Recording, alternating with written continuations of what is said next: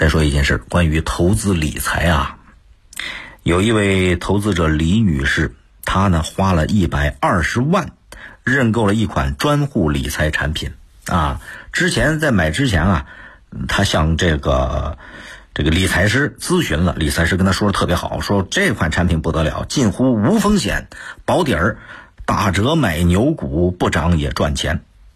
结果她花了一百二十万，可是万万没想到，十八个月之后。亏了三十一万，李女士不答应了。你开始跟我说的好好的啊，不涨也赚钱嘛，近乎无风险嘛，就把这个这个理那理财师给告到了法院。但是法院驳回了他全部的诉讼请求，这个案子就引起了大家的关注啊。投资理财产品真的能够保底儿，没有任何风险吗？显然是不可能的。这个投资人李女士轻信了理财师推荐的这款产品，什么低风险高收益，结果她就花了一百二十万买了，买了十八个月之后巨亏啊，亏了三十一万。你说好的没有风险的理财产品呢，怎么变成这样了？成了一个巨大的坑啊！问题是李女士最后打官司索赔也败诉了。这个案子给所有投资人带来足够的警醒啊！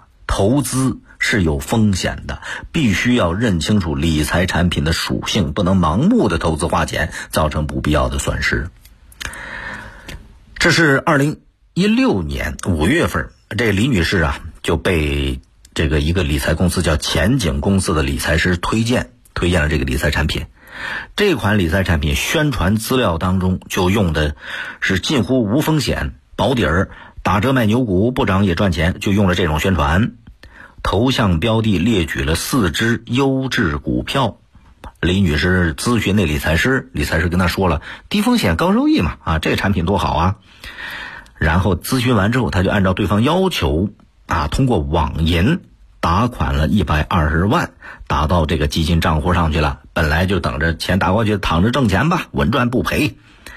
没想到十八个月到期，亏了三十一万。李女士多次联系这个理财公司，叫前景公司，要退赔，没结果，最后才告到了法庭上，对簿公堂。这个案例，前景公司有没有存在夸大宣传的行为呢？因为这个李女士并没有向法院提交有效的证据，所以证据不足，法院没法采信。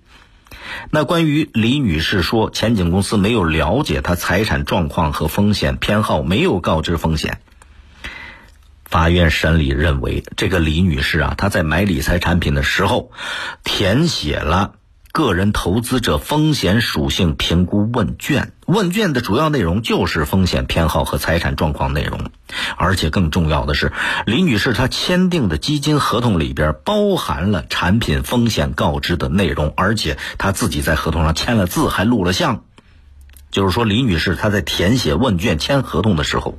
你看，他压根儿就没有仔细的阅读内容，或者根本就没有阅读风险告知的内容，就稀里糊涂签了字画了押，还让人录了像，白纸黑字啊！哎，你自己确认了合同啊，所以最后带来的风险和经济损失，没办法，只能他个人全权承担。所以官司最后打不赢嘛，打掉牙齿往肚子里边咽，打不赢官司只能打掉牙齿喽，怨不了别人。这个案子。给所有投资人带来一个深刻的教训：怎么样避免类似的风险投资？首先，你别轻信理财师的忽悠。如果对方涉嫌夸大宣传的行为，或者为了拉投资给你一些承诺，什么保底啊、稳赚不赔啊，这些你一定要在买理财产品之前收集好相关的有效证据，或者他光说不行啊，让他出具书面承诺书。一旦引发了纠纷，你这有证据就能够打赢官司。再一个，填写风险属性评估问卷和签订基金合同，别稀里糊涂人让你签你就签，你得仔细读这合同的内容，特别是风险告知的内容部分，要根据自己的实际情况和承受能力决定买还是不买，是不是？这能减少你不必要的事后损失啊。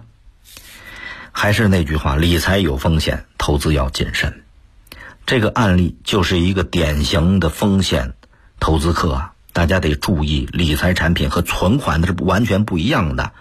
存款收益跟利率挂钩是稳定的，理财产品不具备保本和刚性兑付的属性，它这个收益波动是比较大的，有可能赚钱，也有可能亏钱。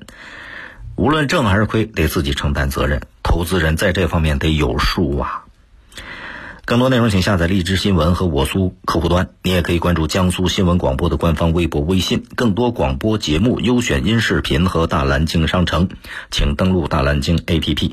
大林评论在大蓝鲸上推出音频产品，每天更新，欢迎您搜索订阅收听。再会。